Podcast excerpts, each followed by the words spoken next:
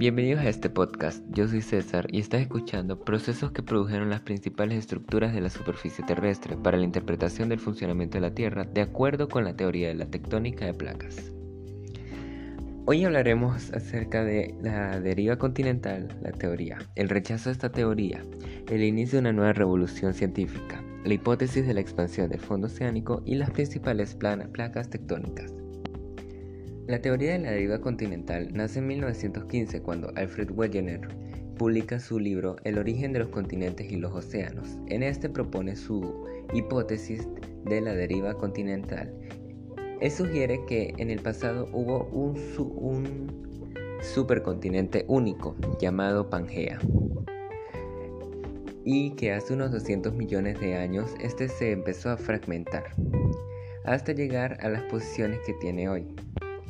Él sugirieron muchas pruebas, entre ellas cómo los continentes encajaban por sus líneas de costa, pero estas fueron refutadas, ya que se debieron haber modificado por procesos erosivos y sedimentarios. Aun cuando hubiera tenido lugar el desplazamiento de los continentes, sería improbable tal ajuste en la actualidad. Aunque Wegener parecía consciente de este hecho, se logró una mejor aproximación y además se agregó otras evidencias como las evidencias paleontológicas. Una de las más fuertes fue que se encontraron fósiles de mesosauros a ambos lados del Atlántico Sur y en ningún otro lugar del mundo se encontraron estos fósiles. Muchos sugirieron, para refutar esta teoría o hipótesis, que probablemente se hayan trasladado por puentes de tierra y increíblemente, a pesar de la distancia, llegaron a esos sitios. Pero esto era muy poco improbable, ya que si no, aún existirían pruebas de que hubieron puentes de tierra.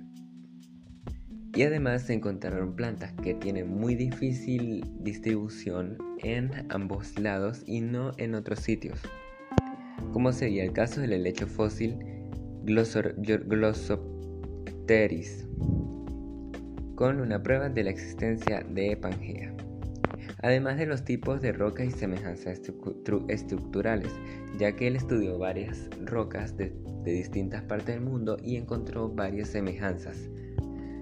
Lamentablemente, una vez que este libro se traduce a varios idiomas distintos, es cuando se comienza a discutir más hasta que llega al punto en el que se rechaza esta hipótesis.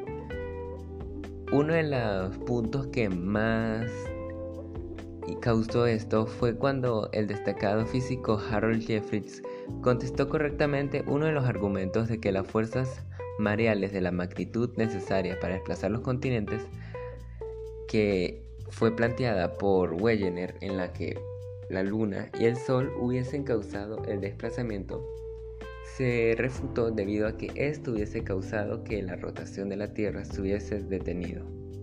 Y aunque Wegener muere en 1930, bastantes científicos que apoyaban su teoría continúan haciendo aportes a su teoría.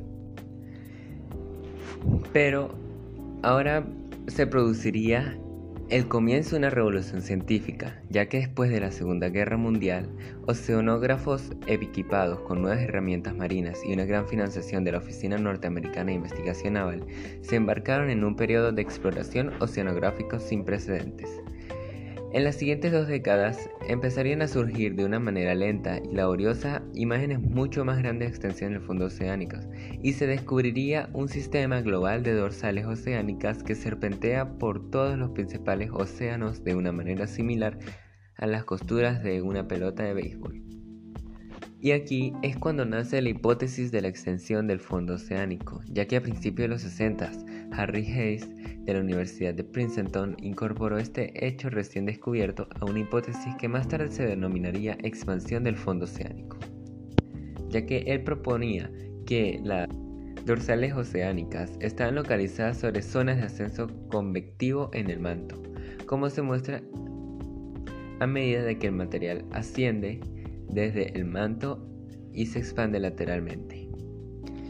Y se obtuvieron pruebas de las inversiones magnéticas, ya que los investigadores midieron el magnetismo de las lavas y los sedimentos de diversas edades en todo el mundo y encontraron que las rocas magnetizadas normal e inversamente de una edad determinada en un punto se correspondían con el magnetismo de las rocas de la misma edad halladas en otros puntos. Esa fue una prueba convincente de que el campo magnético de la Tierra se había invertido, pero termina siendo aprobada esta teoría y se le hace justicia a Wegener. Y para finalizar, el último tema que tocaremos hoy, que serán las principales placas de la Tierra. La litófera, la litófera está rota en numerosos fragmentos, llamados placas. Estas se mueven unas con respecto a las otras y cambian continuamente tamaño y forma. Y hay siete placas principales, la placa norteamericana, la sudamericana, la del Pacífico, la africana, la euroasiática, la australiana y la antártica. La más grande es la placa del Pacífico, ya que abarca una porción significativa de la cuenca del Océano Pacífico.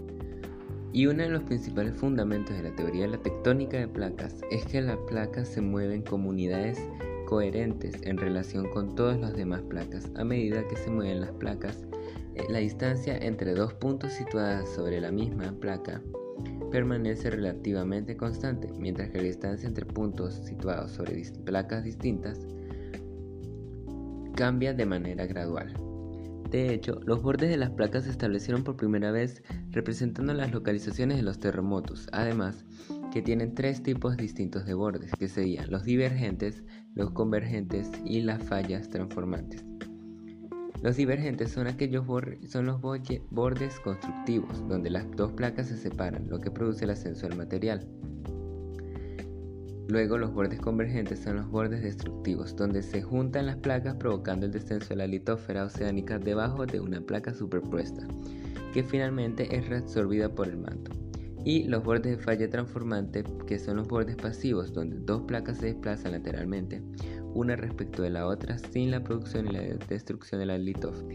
En conclusión, podríamos decir que aunque surgieron distintas teorías y entre estas las principales que serían la deriva continental, eh, la expansión del fondo oceánica y la actual que serían las principales placas tectónicas que son las que nos guiamos, hubieron varias mentes importantes detrás de ellas y algunas aunque no lograron ver su realización de su teoría y aprobación, otros pues lograron la suerte de tenerlo